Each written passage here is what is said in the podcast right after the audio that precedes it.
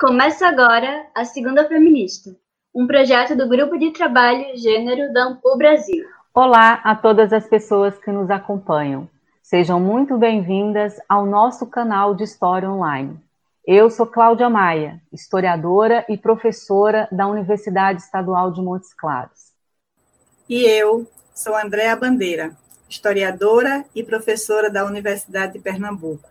Juntas, coordenamos esse podcast que pretende divulgar pesquisas e ampliar o alcance das narrativas sobre mulheres, gêneros e feminismos. Todas as segundas-feiras, traremos uma nova roda de conversa com quem faz história.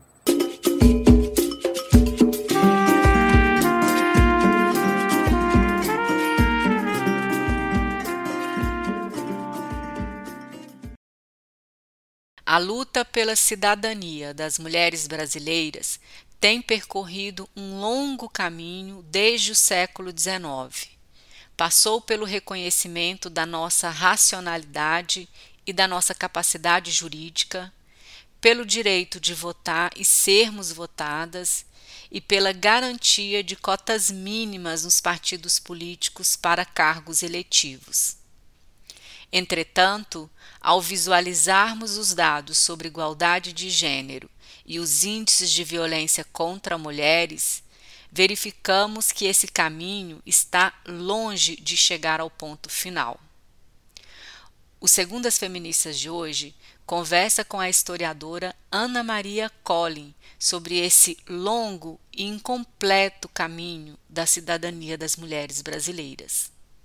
Ana Maria é doutora em História pela Pontifícia Universidade Católica do Rio Grande do Sul, com estágio na Universidade de Coimbra. É professora permanente do Programa de Pós-Graduação em História da Universidade Federal da Grande Dourados. É pesquisadora da Unesco na Cátedra Diversidade Cultural, Gênero e Fronteiras. É autora de uma vasta produção intelectual com vários artigos, livros e capítulos de livros publicados sobre temas relacionados à história das mulheres, feminismos, educação e gênero, discurso e poder. Dentre suas publicações, destacamos os livros A Resistência das Mulheres à Ditadura Militar no Brasil, de 1997, Tempos diferentes, discursos iguais, a construção histórica do corpo feminino, de 2014, e em parceria com Losandro Tedes, publicou a obra Mulheres Caiová Guarani, Expressões, além de o importantíssimo Dicionário Crítico de Gênero, vencedor do prêmio Associação Brasileira de Ensino Universitário categoria Ciências Humanas, em 2016. Bom dia, Ana. Agradecemos muito a sua participação no nosso podcast. Para começar essa conversa, nos fale um pouco sobre o envolvimento com o feminismo e com a temática da história das mulheres. E como não poderia deixar de perguntar, fale sobre a sua pesquisa de mestrado, que foi pioneira sobre as mulheres na ditadura. Bom dia, gurias. Uh, como historiadora, eu trabalho há mais de 30 anos com história das mulheres e das relações de gênero. Como mulher, sou feminista, acho que desde sempre, né? e não tem como não ser. Qualquer mulher inteligente, acho eu, é feminista. Mas o trabalho de, como historiadora, sim, fazem mais ou menos 30 anos, e esse salto vai se dar especialmente após esse trabalho, Andréia, uh, sobre as mulheres e a ditadura militar. Eu estou fazendo, uh, organizando um lançamento desse livro, a reedição, para março do ano que vem, quando já vai fazer bodas de prata essa obra. 25 anos esse livro. E é super incrível, porque, claro que foi o primeiro livro de, de uma historiadora do Brasil, né, que trabalha com essa temática, mas se passaram 25 anos e não, eu não enxergo nenhum trabalho que fale sobre a ditadura militar que não faça referência a esse livro. Sim. Então, eu agora estou, uh, estou reeditando as suas bodas de prata, quero lançá-lo novamente no dia 31 de março, acho, pessoalmente, eu acho que é fundamental que as pessoas trabalhem com a ditadura militar no Brasil, com as mulheres na ditadura militar, especialmente nesse período que nós uh, estamos atravessando hoje, do negacionismo, do revisionismo e do conservadorismo. Então, e especialmente após o impeachment da Dilma, eu estou tentando colocar a Dilma nesse meu livro, num, num, num, capítulo, com uma entrevista com ela. Já tem um capítulo novo com a, com a Etienne Romeu, né, que eu acho que é fundamental, que denunciou a Casa da Morte no Rio de Janeiro, e quero colocar também a Dilma. Ah, eu vejo como fundamental para uma questão da democracia brasileira que a gente continue trabalhando com essa temática. É um livro que me dá muito orgulho até hoje, e eu acho que é um livro também que me inseriu assim, num, não só a nível nacional, mas também a nível internacional, né? Porque ele foi muito divulgado. Então, rapidamente, eu sei que tô, não quero me estender demais, mas quando eu fiz essa dissertação de mestrado na URGS, sob orientação da Célia Pinto, que vai já está convidada para fazer agora um prefácio, eu uh, sempre gostei muito da editora Rosa dos Tempos, que eu não sei nem se existe mais. E na época a editora era Rosa Maria Buraro, que é uma feminista antiga, foi uma feminista antiga brasileira, que eu sempre admirei muito, e, e eu mandei para ela em cópia impressa, vejam bem, não era tempo de computador ainda, mandei para o Rio de Janeiro a cópia dessa dissertação e que eu tinha interesse em publicar pela Rosa dos Tempos. No outro dia, ela me liga, me manda já um retrato, me manda já um retrato assim, assim, assim, nós vamos publicar, porque é o primeiro trabalho que tem na, no Brasil sobre isso. Então, tu publicar um livro assim também por uma editora Record, né, onde a Rosa dos Tempos pertencia, que tem uma divulgação internacional, também foi fundamental. Eu tenho muito orgulho dessa obra, muito orgulho. Ô, Ana, é para ter orgulho sim, porque, como você disse, é uma obra ainda muito citada, né? Depois de 25 anos, ainda é uma obra atual. É, e você está lançando agora uma outra obra que foi resultado da sua tese de doutorado, né, é, sobre a cidadania das mulheres brasileiras, mas e a gente vai falar sobre essa nova obra. No entanto, eu gostaria de falar de uma outra obra sua que também fez muito sucesso, foi uma obra premiada, uma grande contribuição para os estudos de gênero, né, que foi o Dicionário Crítico de Gênero que você publicou em organização junto com Losandro Tedeschi. Eu gostaria que você falasse um pouquinho sobre a concepção dessa, dessa obra. Uh, vou até dar um, um pitaco novo, não, nem pedi permissão para o Losandro sobre isso. Uh, antes de falar um pouco sobre ela, nós estamos pensando em fazer um dicionário crítico de gênero da América Latina, tentando pegar todas as mulheres, todas as mulheres, mulheres de todos os países da América Latina que seria uma nova obra, porque teríamos que tirar alguns verbetes, né, que seriam muito localizados e incorporar outros, tal. Então a gente está pensando que o Plosano seria assim, para mim também uma consagração. Bom, o dicionário crítico de gênero, ele foi de fato uma, uma ideia minha, pessoalmente, de muitos anos atrás. Eu já ensaiava verbetes, né, há mais de 10 anos, ensaiando verbetes. Mas tu tem que ter uma parceria para isso, tem que ter uma editora para isso, não é só tu ter a ideia e achar que tem condições. E a parceria, de fato, foi a do Losandro, né? Nós temos parceria em várias, em várias obras. E uh, também, também eu tenho muito orgulho. Já, a segunda edição já está praticamente esgotada, eu acho esteticamente também ela é linda. E, e aquela questão, eu acho que eu sou também, gosto muito de Derrida, né? Quando Derrida fala que cada tradução é um novo texto.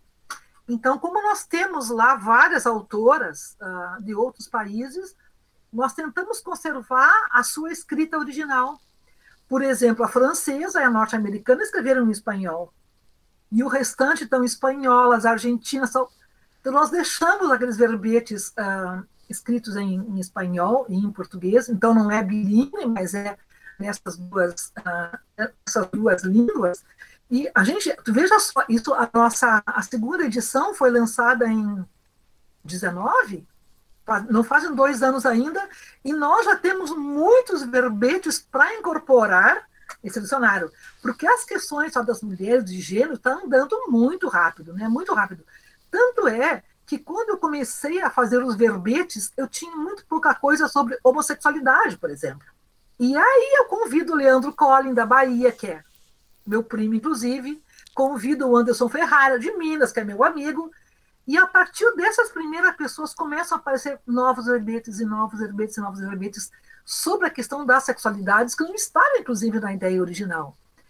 Eu acho que é uma obra, hoje, eu vejo hoje o Dicionário Crítico de Gênero como uma obra de utilidade pública, quase, para doutorandos e mestrandos. Sim. Porque muitas vezes é, o cara não sabe, por exemplo, o que é interseccionalidade, né? Precisa, não é o seu tema, mas ele precisa dominar um pouquinho esse, esse conteúdo para colocar, nem que seja numa nota de rodapé de página.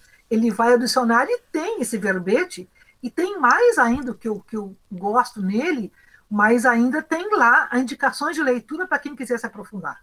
Acho uma obra muito maravilhosa. E a da minha carreira, né, eu já sou professora aposentada, né? Na minha carreira, talvez a minha maior satisfação foi quando nós ganhamos o Prêmio Abel de 2016 a nível nacional em, em, eh, em ciências humanas e esse, e esse prêmio ele me deixou tão satisfeita por dois motivos. Em tempo de ideologia de gênero, quando nós temos um governo que quer criminalizar gênero, tu ganhar um primeiro lugar, dicionário crítico de gênero. É. E a outra coisa que nós fomos nós fomos a, aos finalistas, aos, aos três primeiros finalistas, e com dois livros de São Paulo. E, bom, aquilo para nós já era um prêmio ficar nos três finalistas. Eu estou em Lisboa, lançando o dicionário lá, quando o Lozano me escreve, Ana, ganhamos o primeiro lugar. Então, veja bem, a geografia do poder, como ensina Foucault, não é? Lá numa uma editora do Mato Grosso Sul, né? Brasilzão, como nós chamamos, tirar um primeiro lugar concorrendo com livros de São Paulo. Então, acho que foram assim duas vitórias maravilhosas. Isso também catapultou assim do dicionário, eu acho, para ser uma obra importante, né? Então, ele também me dá muito prazer. Sim, e, e, essa obra, ela é efetivamente ela é bastante usada, então merece sim, não somente que você renove os verbetes, mas que você faça outras edições, né? mais edições dessa, de, de, de, desse dicionário. Bem, para continuar, a conquista da cidadania ativa das mulheres brasileiras percorreu um longo caminho de lutas e enfrentamentos. Você faz a genealogia desta conquista mostrando como a concepção de diferença sexual, encontrada desde os antigos gregos, foi a principal barreira a ser derrubada. Como surgiu a ideia deste livro? Nos fale sobre esse processo de construção da cidadania das mulheres brasileiras. Bom, esse livro, que também esteticamente está lindo, eu acho que é uma concepção minha de achar que tem que ter conteúdo, mas também tem que ter uma bela apresentação. Marise Freiner, que é uma gaúcha que mora lá em Dourado, trabalha no FGD, ela fez a capa do dicionário, ela fez a capa daquele meu livrinho sobre os corpos femininos, que eu também gosto muito, e agora também fez a capa desse livro, dei a ideia e saiu aquela capa maravilhosa. Esse livro, ele é resultado da minha tese de doutoramento, mas vejam só, eu defendi essa tese em 2000, quer dizer que já se passaram quase 21 anos, mas eu estou falando com colegas que sabem o que é 21 anos numa academia. Né? Publiquei muita outra coisa né, uh, nesse meio tempo, e, e, transformar uma tese acadêmica num livro que seja palatável ao público mais geral, vocês sabem que não é fácil, né? Essa tese tinha quase 500 páginas e muitas notas de rodapé. Então, tentei, de fato, fazer um trabalho que, que qualquer pessoa pudesse na livraria comprar e ler esse livro. Bom, ele, eu tive, ele, ele é feito no Brasil e em Portugal, né? as leis brasileiras, a gente encontra muito mais coisas em Portugal, especialmente em Coimbra, né, onde os nossos antigos advogados, juristas, iam fazer cursos e, e lá se publicava muito. É, é um trabalho também é, que eu também acho importante, porque é, ele tem uma pegada Foucaultiana, por isso é a genealogia, está no título dele, e eu, gosto, eu gosto de olhar esse livro sentada aqui em junho de 2021. Porque uma das questões que mais me, que mais me deixa triste, que mais me angustia, porque é a, o patriarcado presente ainda, né, as relações patriarcais muito presentes, é violência contra a mulher. Os crimes em defesa de honra, vocês acompanharam há poucos dias o Supremo Tribunal Federal, recém agora, dizendo que o fulano não pode, isso não pode mais estar dentro do, do da ordem jurídica, os crimes em defesa da honra. Então, eu estou falando aqui coisas que todo mundo sabe, que o Brasil é um país uh, na ponta das leis igualitárias, né, que tentam coibir a violência contra a mulher, e eu colocaria agora junto também travestis, transexuais, transgêneros, e é o quinto país do mundo que mais mata mulheres. Então, tem uma outra questão que não são as leis.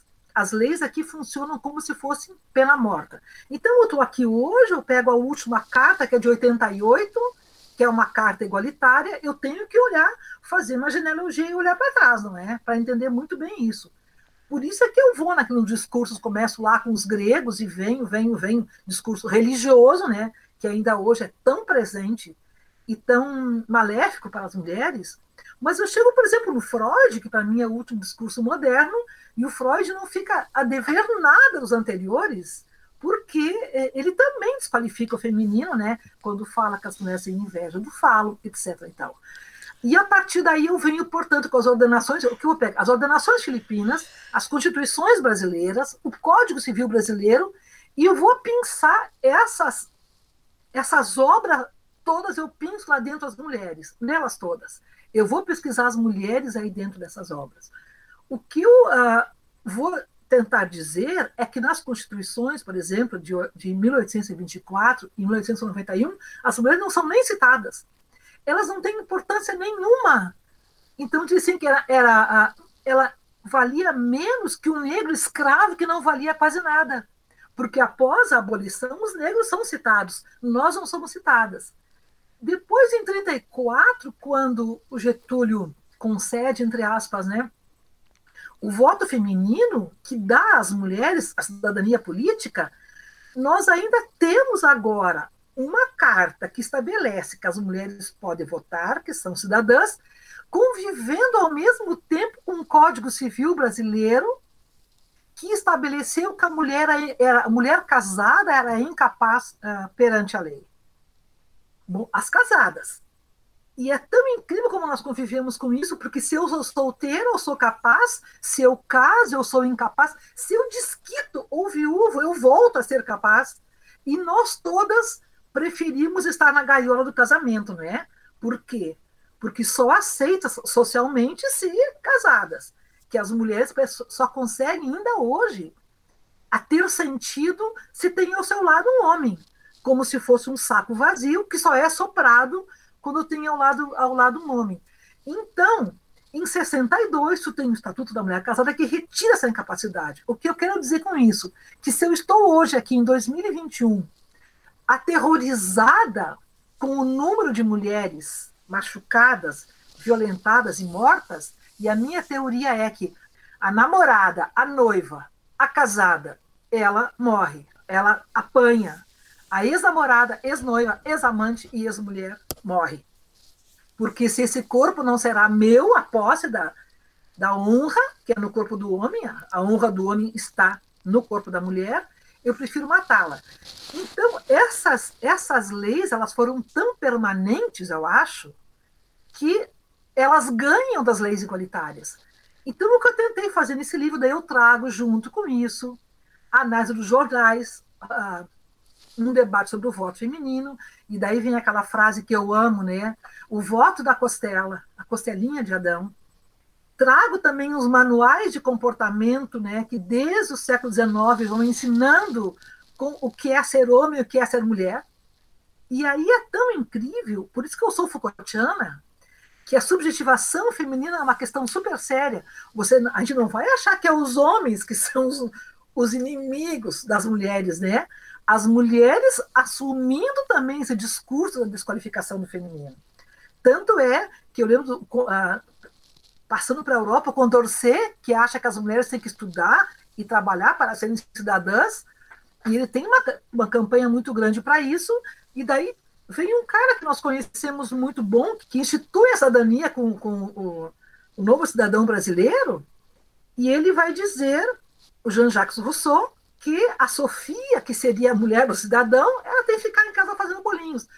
Eu digo, o que, que diz o, o, o Condorcet numa tristeza atroz? Elas não querem me ouvir. Elas preferem ser a rainha do lar Sim. do Rousseau. Então, isso para mim é a subjetivação. E esse caminho eu tento fazer, vindo, vindo, vindo, pegando os discursos, pegando as leis, pegando os manuais de comportamento, os jornais, para mostrar essa paradoxal construção da cidadania da mulher brasileira. Daí, quando chegou o livro em casa, que está realmente muito lindo, né, eu falei para meu filho e para minha nora: agora chegou esse livro e eu tenho que escrever um outro fazendo uma resposta para esse livro, que seria a não cidadania da mulher brasileira. Como é que nós podemos falar em cidadania da mulher brasileira quando não podemos ir até a esquina? Quando as meninas aqui em Porto Alegre têm que atravessar uma rua da Universidade Federal e chegam na redenção e são estupradas. Quando uma mulher não pode jamais ab abandonar o marido, o cara prefere uh, se matar depois, mas mata antes a mulher e muitas vezes os filhos depois, depois se mata. Então, que, que cidadania é essa que nós temos se a principal questão que é sempre no corpo, né, não é respeitada? O livro é sobre isso, mais ou menos. Eu vou te pedir para falar um pouco mais do, de, de, algumas questões do livro, mas antes eu queria que você explicasse o que, que é o voto da costela de Adão. É, é bárbaro, né? São vários, vários, vários títulos nos jornais. Eu peguei jornais de Porto Alegre, né? E jornais do interior. Eu sou de Juí, do interior, uma cidade de colonização europeia. E lá tinha um jornal muito importante chamado Correio Serrano, é, que era regional tal. E aí eu fui pegando todos os debates também em Rio Grande, em Pelotas, nos jornais sobre o voto feminino. Então, e novamente, não só os homens, mulheres também, né? Tem o mesmo discurso. Mulheres, por favor, não aceitem essa perfídia. Recusem esse voto. Vocês, se votarem, vocês vão se lamear na política e vão acabar com a família brasileira, que após o voto não terá mais família. Então, de um lado, ela é importantíssima para manter a integridade nacional via família, e de outro lado, se ela votar, vai embora a família. Daí começam a vir as manchetes. Uma manchete, uh, o voto da Eva. Por isso que eu acho que aqueles discursos que eu falar são tão fundamentais, né? O voto da Eva. A costela quer votar. Por quê? Então, eu, uh, esse cap primeiro capítulo do livro, diferente, claro, mas ele virou um livrinho meu, saquei lá, que é a Tempos Diferentes, Discursos Iguais, a construção histórica do corpo feminino. Eu não podia tirar fora agora desse livro, porque tudo que eu falo depois é nesse livro. Por exemplo, quando Aristóteles define 500 anos antes de Cristo que a mulher possui um cérebro menor do que o homem, é um livro belíssimo, são três volumes. 1910, no Congresso Nacional no Rio de Janeiro, para discutir aonde colocar a mulher no Código Civil, aquele famoso napoleônico, né? Que ele é instituído em 17, vai um cara com cartaz. Segundo o filósofo, né? As mulheres têm um cérebro menor, tamanho médio, mínimo e maior. Portanto, por isso, elas não podem ser cidadãs. Então, peguei aqui a questão do cérebro, que inclusive em 2015 o reitor, vice-reitor de Columbia, nos Estados Unidos, fala: as mulheres não aprendem matemática porque têm um cérebro menor. Então, são esses discursos que permanecem no tempo muito incríveis. E acho, então, Cláudia, que a questão do voto da Costela, para mostrar o quanto que ainda as Evas e as Marias permanecem na nossa narrativa. As Marias aqui, que são as mães, mulher só se completa de fato nesse discurso se ela for mãe, e a Eva é aquela pública, aquela pecadora. Então, se a mulher fosse votar, ela seria uma Eva, né? portanto, não mais uma Maria, porque a Maria, a, a santa, assexuada, essa está em casa, né? Cuidando do filho e tal.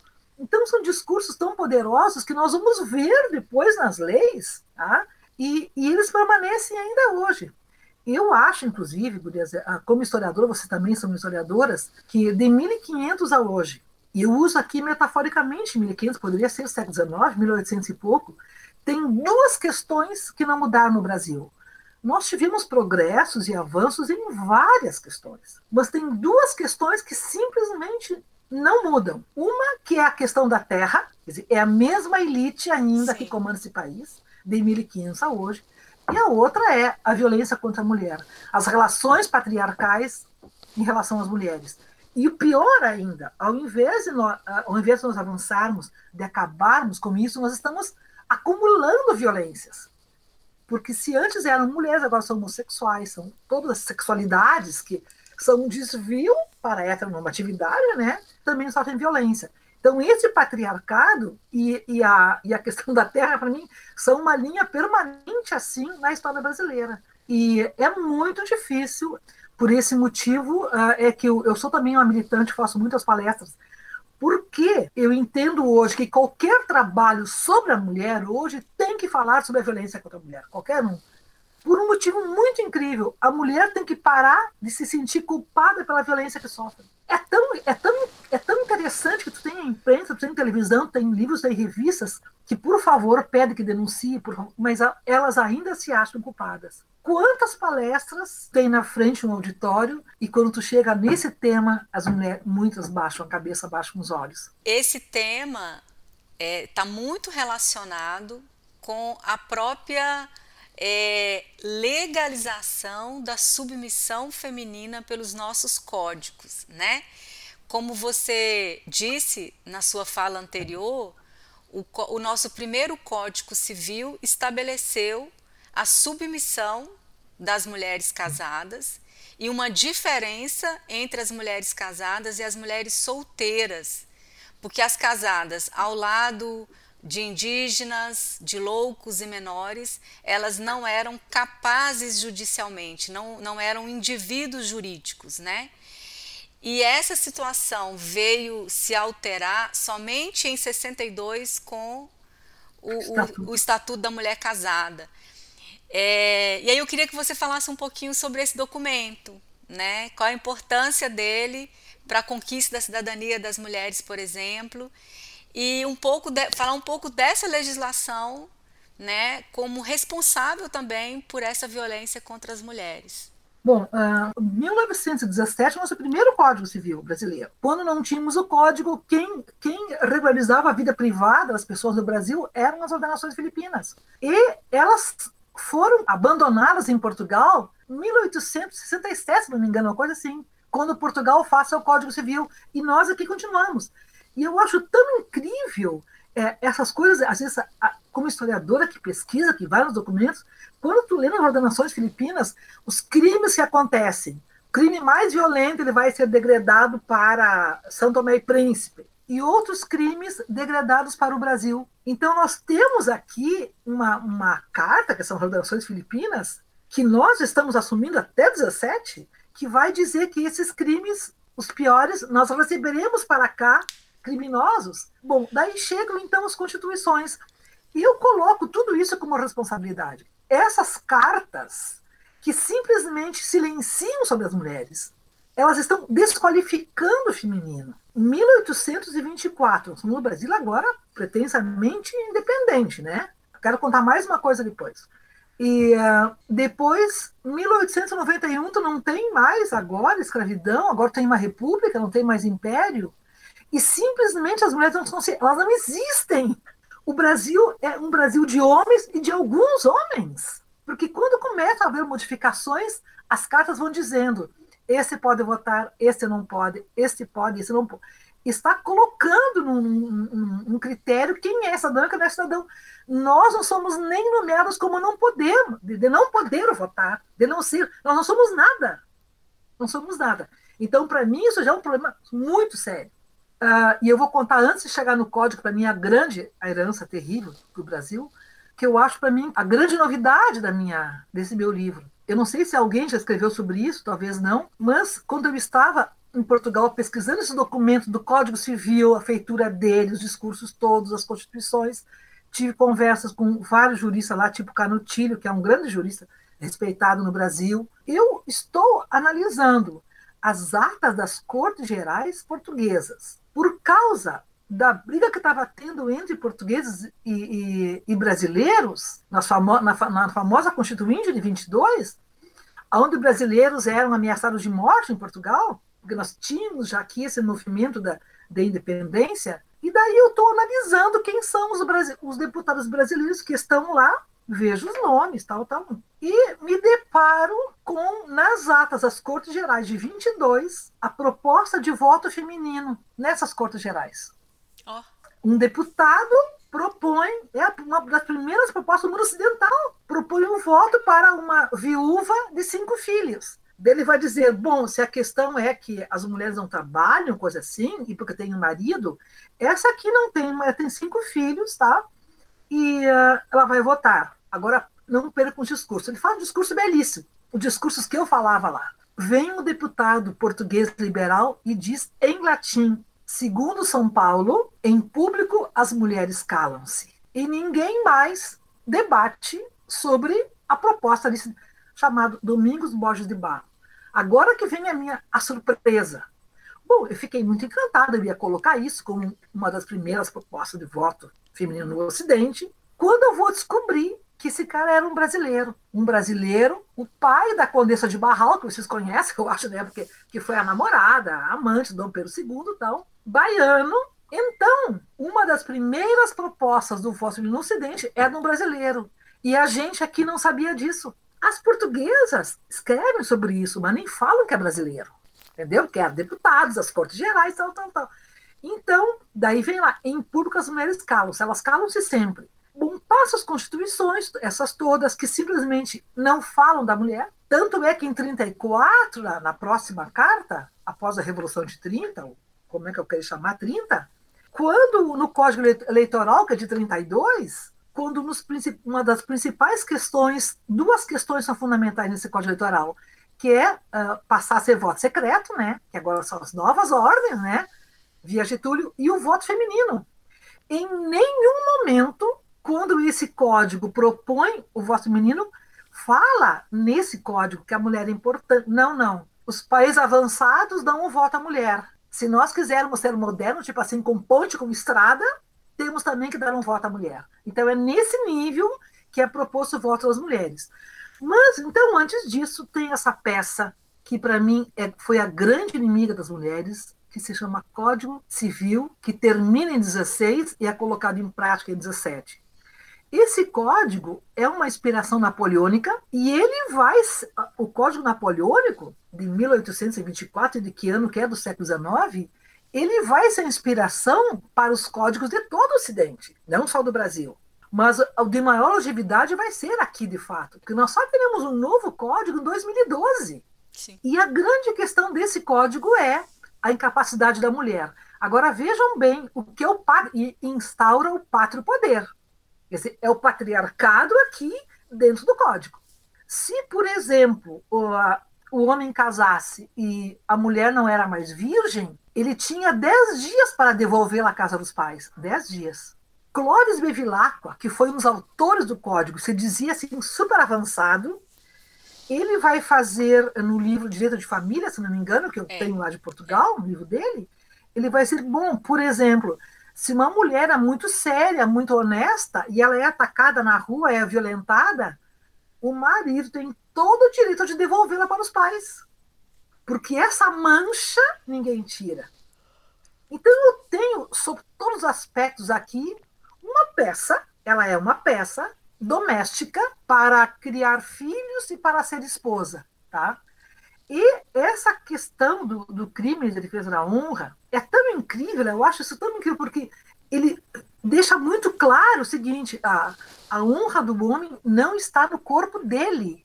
A honra do homem está no corpo da sua mulher.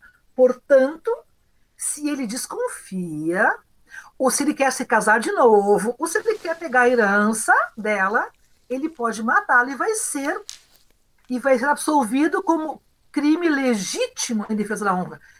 Isso é tão incrível que daí chega em 62, o Estatuto da Mulher Casada, que retira essa. Ele não mudou muita coisa da UMC, não foi muitas mudanças, não, mas retira a incapacidade. Alguém viu alguma diferença após o MC? Tanto é que precisamos chegar em 75, tem esses casos icônicos, né? Vocês vão lembrar, por isso que eu sou feminista, lá no Fluminense em 75, quando o Doca Street mata a, a sua namorada, coisa assim, é absolvido, né? E, e as feministas do Rio de Janeiro, né? A Ângela Diniz, que é mineira, por sinal, né, Cláudia? É. A, as feministas invadem o. Invadem, pedem a reabertura do processo e ele é condenado. Havia sido absolvido.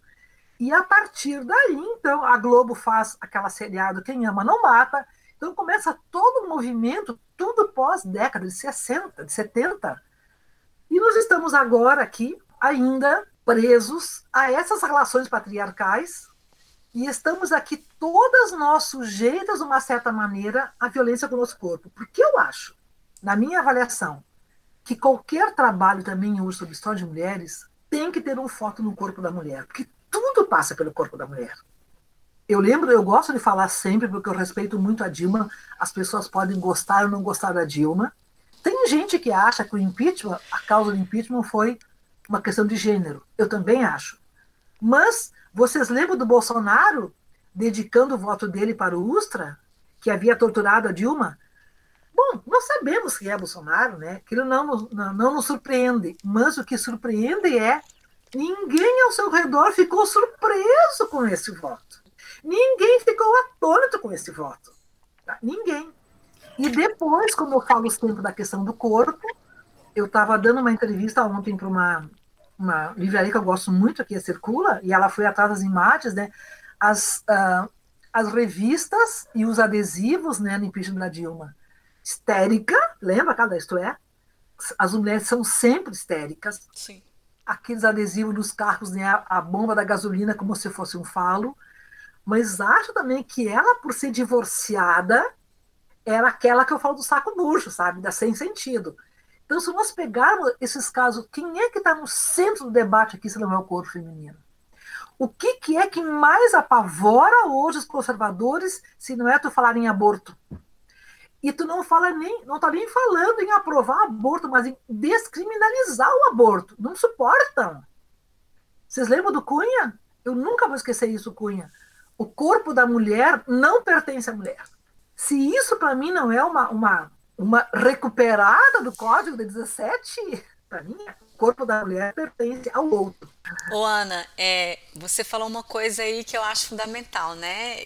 Assim, pode mudar a legislação mas se a cultura né, é, não muda, é, pouco tem efeito na vida das mulheres. Né? Então, as mulheres brasileiras ocupam hoje apenas 12,3% dos cargos eletivos no Brasil. E embora sejamos mais escolarizadas, os homens ganham em média 30% a mais que nós. Os índices de violência contra nós, como você disse, só fizeram aumentar nos últimos anos. A taxa de feminicídio no último ano subiu 4%, sendo que entre as mulheres negras foi, houve um aumento assustador de 61%. É, elas que são as menos protegidas do Estado. Então, diante desses dados, como você avalia o direito pleno de cidadania de nós brasileiras hoje? É, lembra que eu falei que eu tenho que fazer um livro respondendo ao meu, né? Que nós não temos cidadania. Eu acho que enquanto nós tivermos esses índices de violência, e Cláudia, mais uma coisa, os negros não têm cidadania. Ah, nós, tu falaste aqui das mulheres negras, eu quero pegar assim, os negros brasileiros. Ah, esse dia falou um, um, um amigo falou assim: ah, nada mais parecido com o navio negreiro do que um camburão de polícia.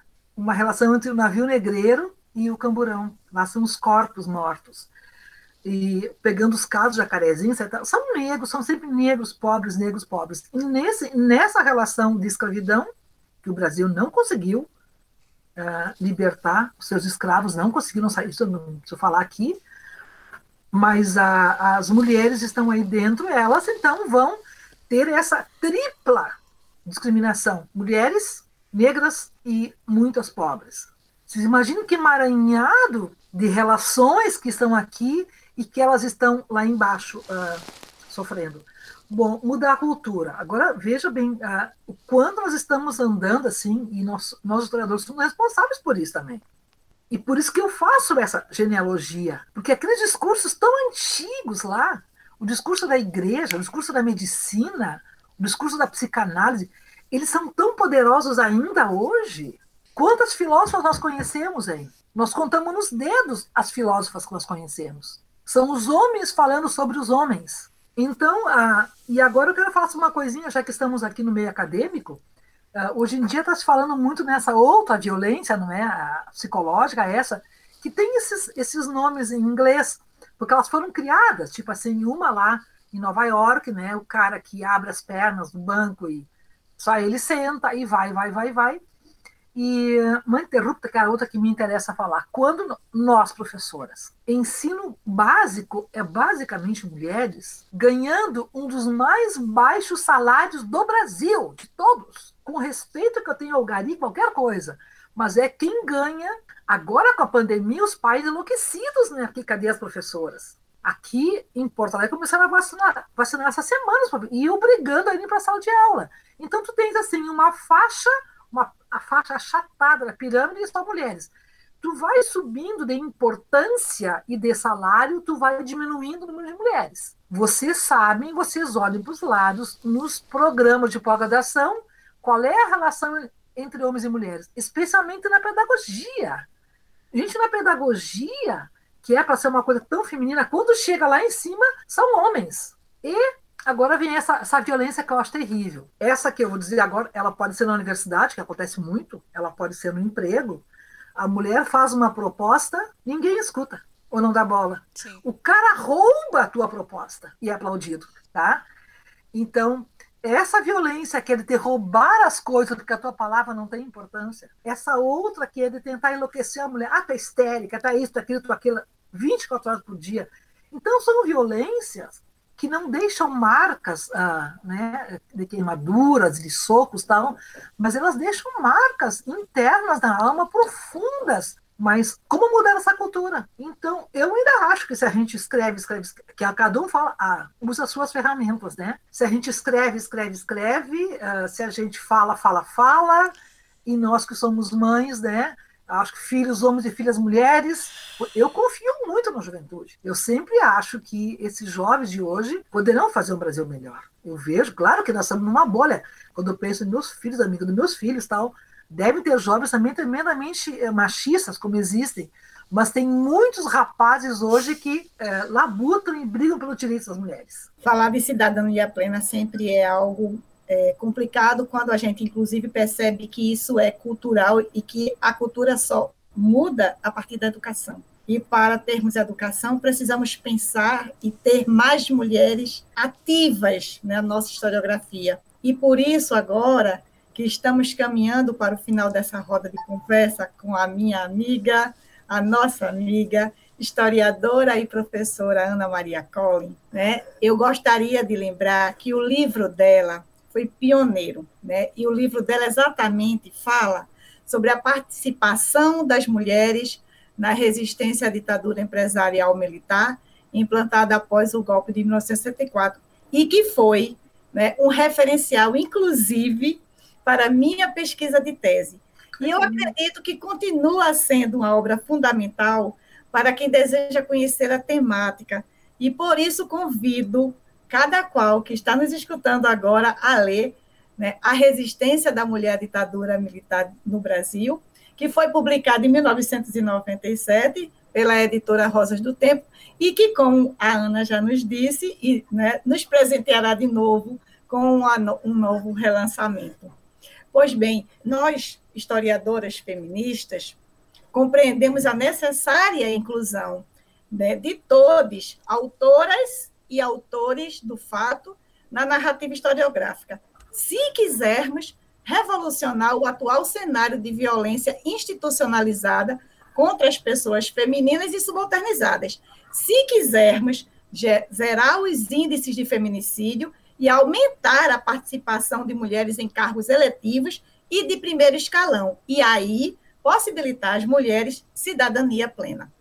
Grata, Ana, por nos oportunizar esse debate e grata a cada qual de vocês que nos acompanharam até aqui. Eu queria agradecer a minha amiga Cauana, minha amiga Andréia, minha amiga Cláudia, feministas as três, um prazer.